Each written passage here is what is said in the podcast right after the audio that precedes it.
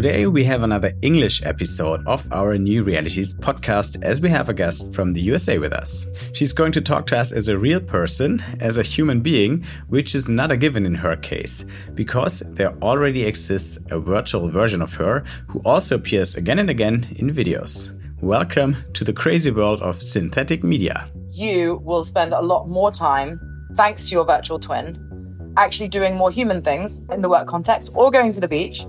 Well, you can send off your virtual twin to start with the routine things, the routine Q&As, the routine presentations, and increasingly as it becomes more intelligent, as you build trust with it more and as others can trust it more, then it will become more and more independent.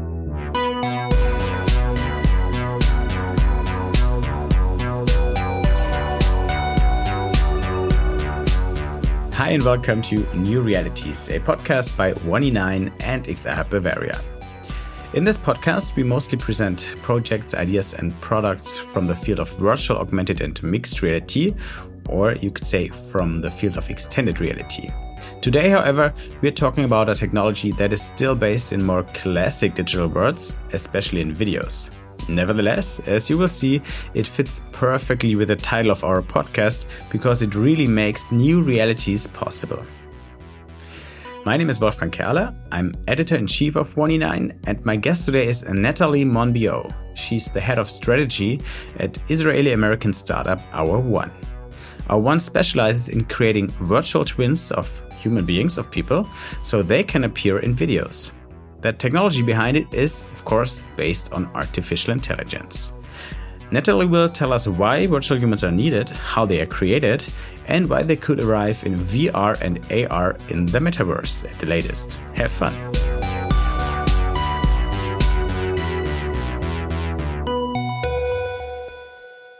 Natalie, great to have you on our podcast to talk about virtual humans. and uh, that leads me to my first question already because Hour One, the company that you're working for, specializes in virtual humans. Uh, maybe you could clarify for us what what that is. What is a virtual human? Getting right into it. Yeah. Absolutely. so, a virtual human is a visual uh, representation of a real human. Um, and it's this is the, the dictionary definition of it. And it's a moving image and representation of a real human. And I think that the word representation leaves things quite open. But I think that one of the core distinctions between a virtual human and predecessors, such as avatars, is important. So a virtual human represents a real human. So it looks like a real human. It's bound to be photo real. Whereas an avatar, which is kind of the predecessor, as I mentioned, is more like a cartoony or animated being. So I think we're kind of moving into this world where virtual humans are becoming much more of a thing thanks to technologies such as artificial intelligence that are enabling the lifelike representation of real humans uh, to be created and then uh, brought to life digitally. Great. Uh, the creation of virtual humans, like your company is doing, is part of a bigger field that's kind of growing pretty fast right now, which is called, and it's pretty hard for a German to pronounce it actually, synthetic media. what does that term mean? yeah. So I think there's a number of different ways to actually create a virtual human.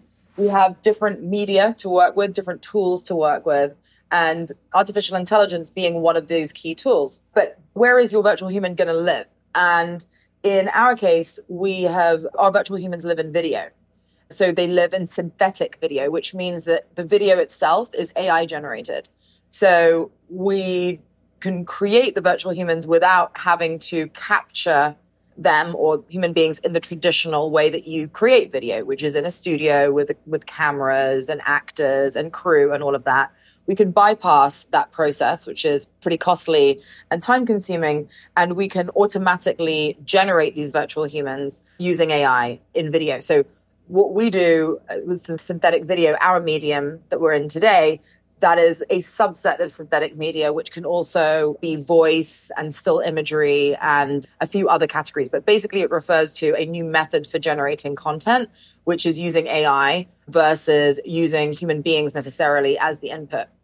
No, you already uh, mentioned how you create those virtual humans that are part of the videos, that AI generated videos. Maybe you can go a little bit more, give us a little bit more details about how you create a virtual tool. Like if I wanted a virtual representation of myself, how would you create it or help me create it?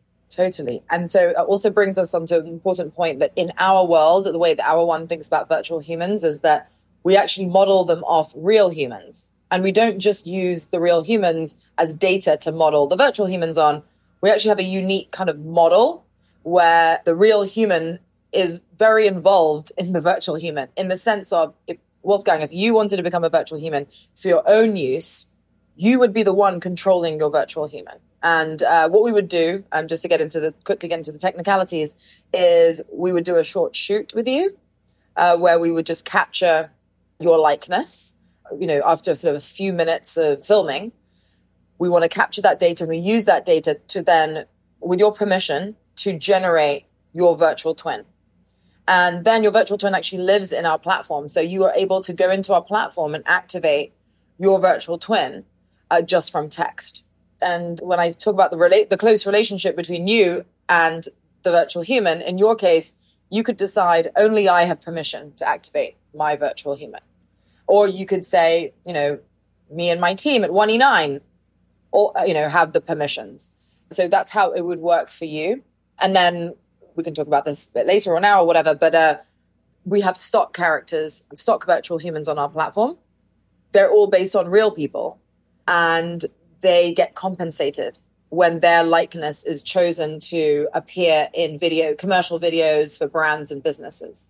So while they're virtual humans, there very much are real humans right behind them in this kind of interesting kind of new field. So if I decide that I create a virtual twin of myself with your platform that lives on your platform, then I could also say, okay, anybody can use it as long as I get paid for it. So my virtual human twin could work for me somehow.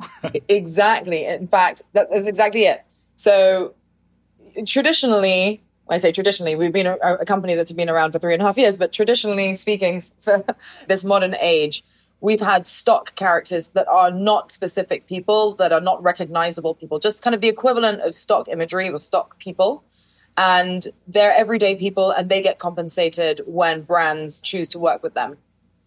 Then we have people who are, you know, more, you know, of note, who are influencers in their field, who have been making virtual humans for themselves for their own use. But as you just touched on, now we're kind of blurring the lines between the two categories where we have creators and influencers who are now making themselves available to brands and businesses for hire as well. Because there seems to be this very interesting shift in culture recently where there's a lot more acceptance that this is happening, that virtual humans are a thing. And, you know, as a creator and an influencer where your likeness and, you know, the representation of you has value, what are some of the new ways to be able to extend that? So we actually have a futurist called Ian Beacraft, Dom, who is a big tech YouTuber, now live on our platform as influencers and creators that are also available for hire. So it's kind of this wild, sort of blurry, blurry territory that we're in. But um, it really seems to be happening kind of as of the last few months. Now that's pretty fascinating. Let's come back for to the technical stuff uh, once more. Um, how about the, the speech, the voice? How do you create the voice? Because uh, as you said, your uh, software generates your AI software generates a video with the virtual human presenting a content that was just written text before. So I can type in the text and then there will be a video with speech. How do you create the, the voice? Mm -hmm. So what you do is you choose a voice within the platform. So there are, we have already hundreds of available voices, different genders, different tonalities, different languages. And so you select from a library of voices. So that's the easiest way to assemble kind of your virtual human is you can even start to pick and choose. Like I want this face, this voice, this outfit, and you start to assemble something that is going to work for you as a business. So that's so that's how it works. But looking ahead in the future, would it be possible to create a synthetic version of my voice as well? Which is probably more complicated than video, I guess, right? Yeah. So basically, it's a different workflow, and we have done it where we can integrate all the different components and also model your voice, which is, and voice synthesis is actually a more mature area than the kind of virtual human synthesis. So that's why we're able to integrate so many kind of stock voices But yes, absolutely. You can also clone your own voice and integrate it into the platform. That's, I'd, say that, you know, when you're most, and that's possible today. It's just a question of how committed you are to a virtual human because there is, you know, it's a little bit more of an involved investment when you do that. So that's something that I would say. But in the meantime, uh, and it also depends on how many videos you plan to make and how often. If you have the time to record your voice, we have a feature in our platform where you can just upload a WAV file. And so then you can have your voice with your likeness together, but you record your voice. So if you're just making a video every day or something like that, that's probably quite simple. If you wanted, we're in the business of scale.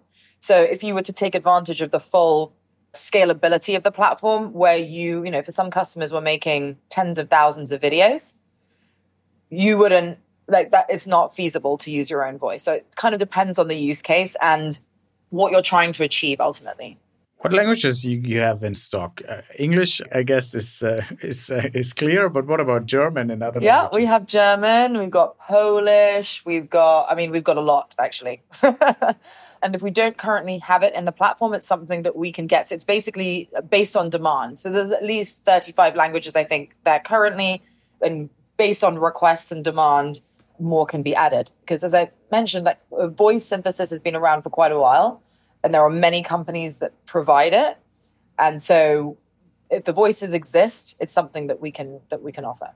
Now, uh, the videos and the humans look great, but if you look closely, especially if you know that it's a synthetic uh, video, you can still see that it's not a real human that has been recorded with a camera because sometimes the eyes look differently than they would probably, or then you have the feeling that they should look like, or the mouth is moving maybe a bit too fast or too slow or something. What improvements will we see in the in the coming years because uh, AI is is a quickly evolving field. So how when will it be so perfect that you can't tell even if you know? Yeah, it's funny because there's there's many things at play and many um, things we want to optimize. So I would say, in fact, the first year or two of Hour One, we were very focused, just like really hyper focused on realism. Like, can we really create a highly convincing, super high quality virtual human that's super convincing? And we did. But then what our focus was how do we make this as accessible as possible and as fast to create as possible for anybody that doesn't have any skills, that don't even want to talk to us as a team. They just want to do it themselves and create videos from scratch in minutes. So really been focused on building the platform to enable that access. And so now everything is kind of moving together and everything's getting upgraded and optimized sort of all the time. And I wouldn't talk years, I would talk months in terms of uh, in terms of upgrades and we're sort of constantly adding, you know, new capabilities that kind of create that sense of a human like experience. So we've introduced hands, more head gestures, you know, and then sort of looking at the market and get, seeing what the response is and seeing what customers want. Like, do they want a kind of a smoother look or a more casual look? Or so we're kind of constantly adapting what our characters can do and how they look according to sort of the demands um, that we see. You said that there are already thousands of videos created with your platform out there. So maybe you can give us some examples of, of use cases, of users, of use cases. Where can we actually find the videos that are created with your platform? Yeah. So uh, kind of really serve many different markets from enterprise to kind of startups that use our technology. So just starting on the enterprise side, for example, uh, we have a customer called Berlitz, which you might be familiar with. Actually, they're huge in Germany, I think. They are 150 years old now, and they're the oldest and most established language learning institution in the world. And their whole thing was in person learning, right, in classrooms. And what they needed to do was to be able to digitize and create a digital product without losing the instructor. And so if you are a student of Berlitz and you use their on-demand learning or their virtual learning solution, you may well encounter our virtual humans because we, we made eight for them and they are teaching language, multiple languages in courses at multiple levels and they are the teachers basically. So I'd say that's one um, use case, which is very much about digital transformation. Our technology enabled Berlitz to go digital in a big way that was very, still very true to their instructor led methodology. So that's e learning, I would say. And then there's kind of uh, learning and development and human resources has become kind of just a very horizontal use case across all kinds of verticals and, and companies where there's a lot of content that people overlook because it's boring. Um, it's not that engaging. So this is just a very simple way to take text wherever you have a lot of text, handbooks, you know, just stuff people need to learn, but, you know, have a low engagement. You can just quite instantly turn this text into content that is video based that where someone is talking to you and really pulling you into the content. And then we recently launched, uh, as you know, our 3D templates, our 3D environments, with news uh, being one of them. So we're, you know, engaging news organizations to basically upgrade their text-based news, and suddenly they can have a studio. You know, they suddenly they can have video news, they can have an anchor, they can have a newsroom, which is highly customizable without investing in the infrastructure to do that. And that really extends to anybody that has news and news. Every company has internal news, internal communications, external communications. So I think that there's a huge opportunity in just kind of like wherever you see content that could be better off presented by someone in an immersive way. That's really the long tail of who we're uh, working with. Now, just for our German listeners, the um, publisher that we were talking about, the education publisher, is, uh, in German you would you would say Berlitz for everyone who didn't get it at the first place. So, and probably everybody knows it back from school. and you already for your news uh, use case, like for your news feature, where you can just create like something that looks like TV news from text. You got already got a customer in Germany. Maybe you can uh, tell us about this. It's it's RAN, which is a pretty famous brand for uh, soccer news. So maybe you can tell us a bit about that. Sure. So, in fact, we've been working with RAN for a year already, and they've been leveraging us for the Premier League updates. So, how do they create more video, more immersive experiences for content that would not have been presented that way? And how do they do it in a really turnkey way with a virtual human and all the kind of imagery and real time kind of updates about the game, about the league, and packaged in this really nice way. So they, we've been working with them for about a year. And then when we launched our 3D newsroom, they adopted that. And so they've kind of built further on the value proposition to create something that is more immersive. And there's also the ability to add in video clips, replays, imagery to kind of really complete that picture.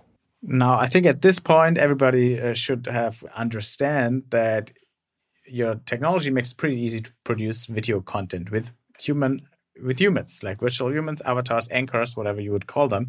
And that's pretty useful. You know, it makes it cheap and fast to produce video content, which until now was complicated and expensive. And that's cool. But I know that the vision of Hour One and your personal vision is even bigger because you already told me because we had a couple of conversations that um, you want to enable people to kind of delegate work they have to do to their virtual twins.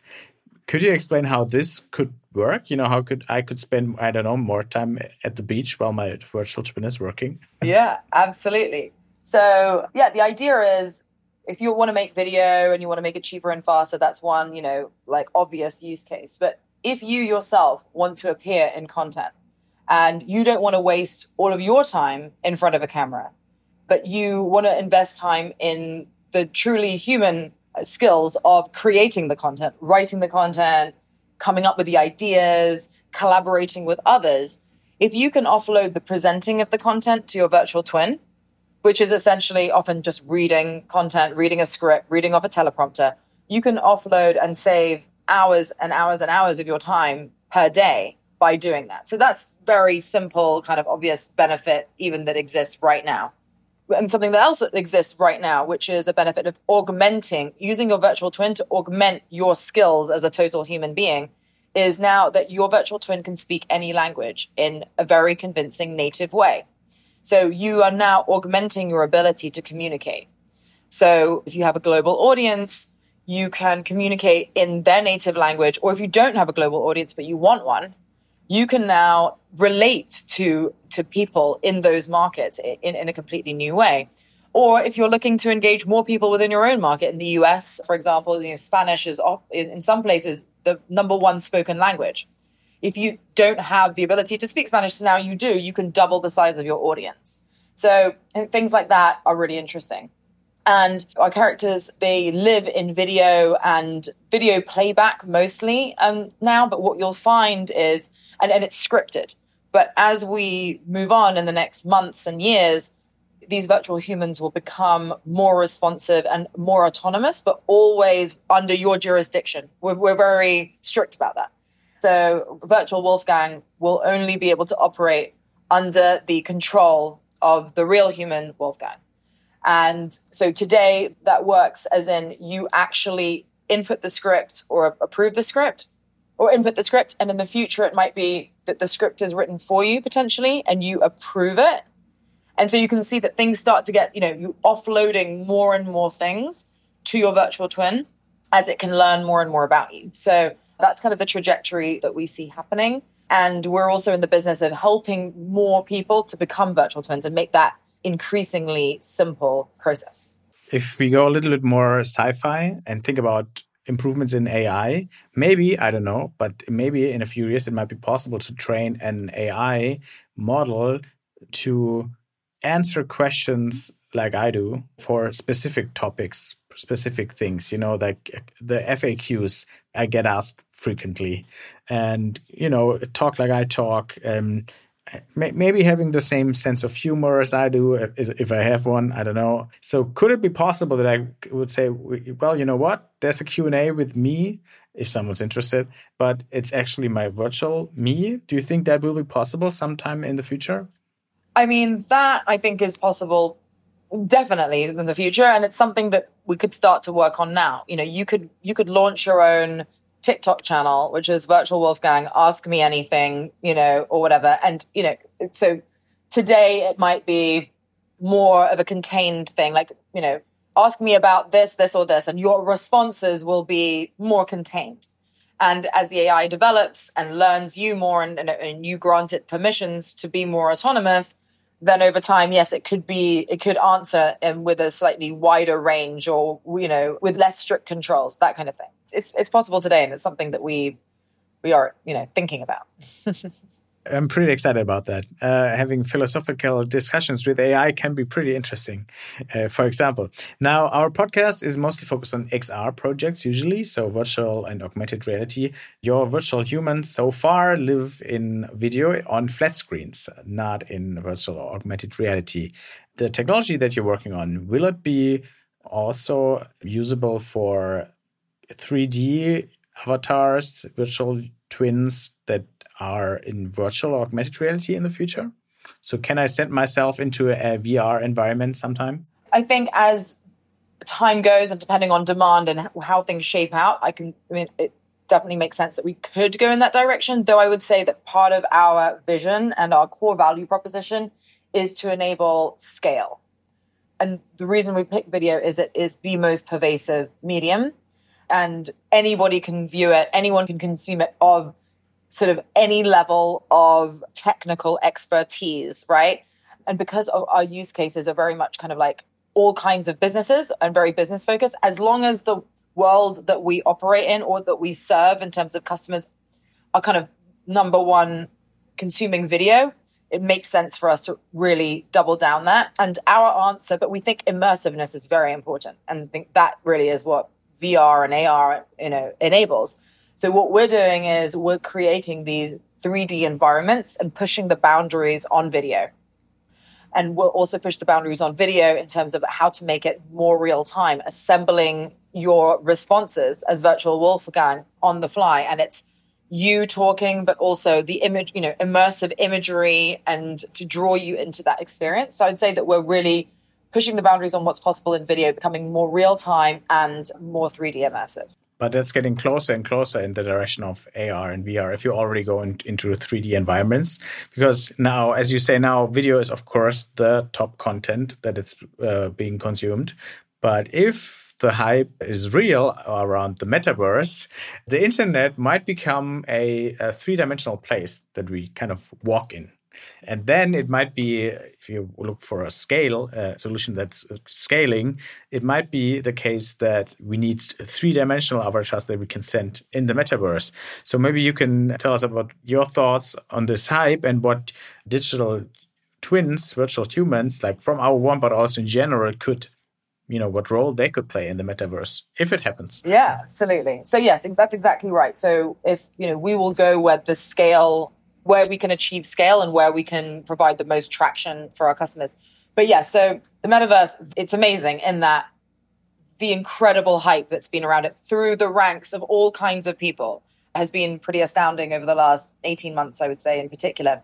And, you know, there's so much hype that I think sometimes people forget what it would be for, like why they're talking about it, other than the fact that it's hyped. So I've, you know, spent some time thinking about it. It's like, okay, so I'm a strategist by training and by nature, I think. And I think, well, what's it for? Like, what are we trying to achieve here?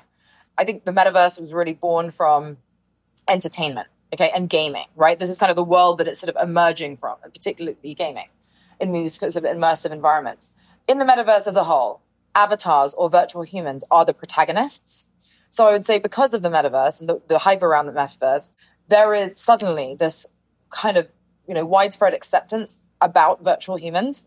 It's like, of course, virtual humans and avatars because of, because metaverse. So that's actually been very helpful in kind of helping to get, you know, people round to the concept of it. But then you think, okay, we operate in the world of work. All right. A lot of metaverse experiences involve you being immersed behind your avatar inside the experience. I was just thinking, that's great if you want to be entertained and you want to be as immersed as possible in this entertaining experience.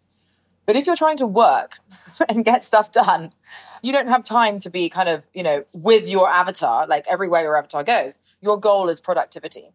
And so it goes back to where we see virtual humans really providing value, which is the ability to carry out tasks on your behalf. And the metaverse will be an inherently virtual and digital, you know, environment with digital properties. Like, okay, so why not send off your virtual twin into that world to basically represent you and do get stuff done for you there, where basically your virtual humans native properties fit very well with the environment of the metaverse. Whereas you, the biological you, is very well suited to the real world and relationships and negotiations and you know yeah building connections and coming up with creative ideas or strategizing uh, the way i see it is that you will spend a lot more time thanks to your virtual twin actually doing more human things in the work context or going to the beach while you can send off your virtual twin to start with the routine things the routine q and a's the routine presentations and increasingly as it becomes more intelligent as you build trust with it more and as others can trust it more then it will become more and more independent. But I sort of see it as a divide and conquer kind of thing. I totally get your point that the metaverse will probably only happen if people see the, the need or the use case of it, or if it's so entertaining that everybody wants to be there.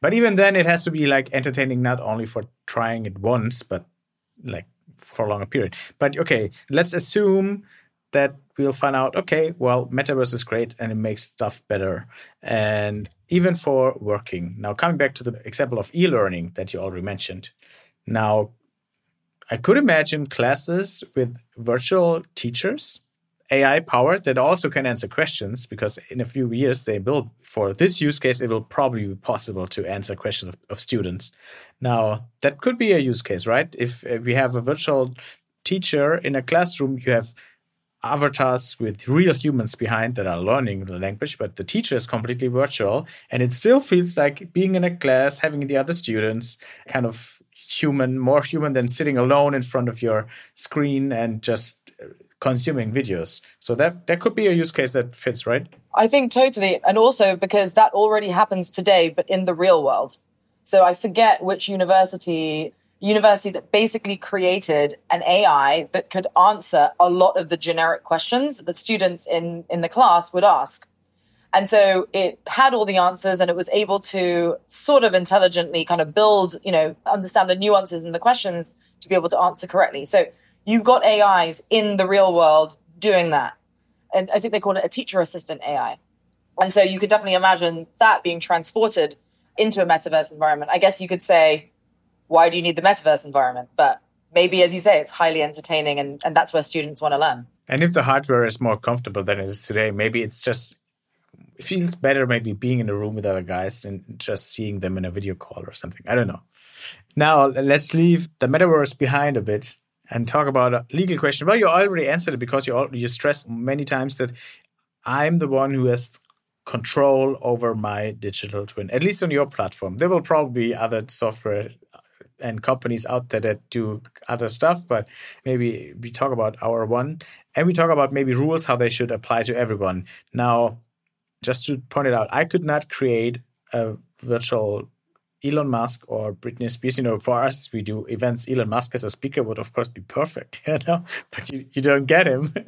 so I would not be allowed to do that, right? Uh, to, no. Uh, yeah, we wouldn't enable that through our technology. So it would have to be somebody who has signed an agreement with us, who has agreed to become a virtual twin, that has agreed to be available in certain ways. So if Elon Musk, you know, fancied uh, being a virtual human on our platform, he could say, I only want to appear in, I'm going to be a premium or I'm going to be an exclusive character for, I don't know which business would be lucky enough to have it. But you basically can choose your permissions around that. But it touches on an important point as well that what we're doing besides creating these kind of like virtual humans that can be activated from text, et cetera, et cetera, is that what we're building at the basis of it is a new kind of economy where we're building the legal frameworks and the commercial models to put virtual people to work. So I'd say that's probably kind of behind behind it all. That's what we're really excited about is creating the infrastructure for this to happen. So we enable the creation of the virtual twins. We enable the legal agreements that allow this virtual twin to be made and to be activated in certain contexts. We manage the payments to the virtual twins. We manage the ability to create content using them and then all the kind of measurement aspects of that too. So that's really kind of holistically what we're really excited about. You're focused on business customers, which makes uh, total sense uh, from a commercial perspective. But maybe for the end of our conversation, let's uh, look at in other fields as well, uh, especially if we just think about what's possible with the technology that you're developing and, and others out there. So, what could the, the possibility of creating virtual humans, digital twins of myself mean for entertainment, for the creator economy, for, I don't know, fan fiction, games, all this kind of stuff? So, I don't know, do you think there will be movies where I can, you know, just say, okay, do you want to be the hero in this movie? Click here. Do you think something like this is possible and what else could be possible? For sure. I think that, you know, the possibilities once you have a virtual twin really open up kind of in the wider landscape so many opportunities. And I think personalized storytelling, I think personalization in general is opened up. You know, experiencing storytelling from your perspective, putting yourself in the story, becoming the protagonist. You mentioned fan fiction, taking a story and making it your own. And, you know, what we also see is kind of what we want to do is like unleash creativity in a new way. And I think once you have a virtual human that can do things that you can't do, that can speak languages that you can't speak, that can inhabit worlds that you would never normally tread into, the possibilities there are, are, are very interesting. And now, one last question. What was the last task that you assigned your digital twin to? I assigned my virtual twin to doing a presentation in Portuguese for me. that sounds pretty useful. Uh, Natalie, thank you so much for all these insights. That's a very it's a fascinating topic, and I think you know people will start to think about what would I do with a virtual twin now. So thanks a lot. Awesome. Thank you so much.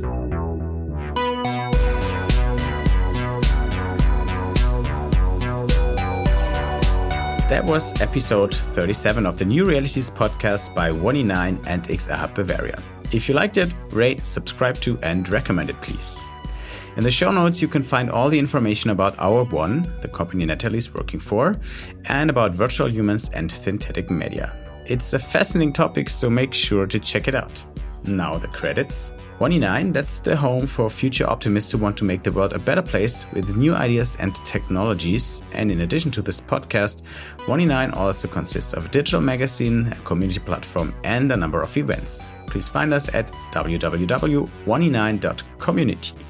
XR Bavaria was founded to promote the XR community in Bavaria, to support the development and distribution of XR applications, and also to promote the visibility of Bavaria as a business location. Learn more at xrhub-bavaria.de. This podcast is made possible through the support of the Bavarian State Ministry for Digital Affairs. Thank you so much for that, and thanks to Daniel Jocher, who's our sound engineer. Hear you next time in German again.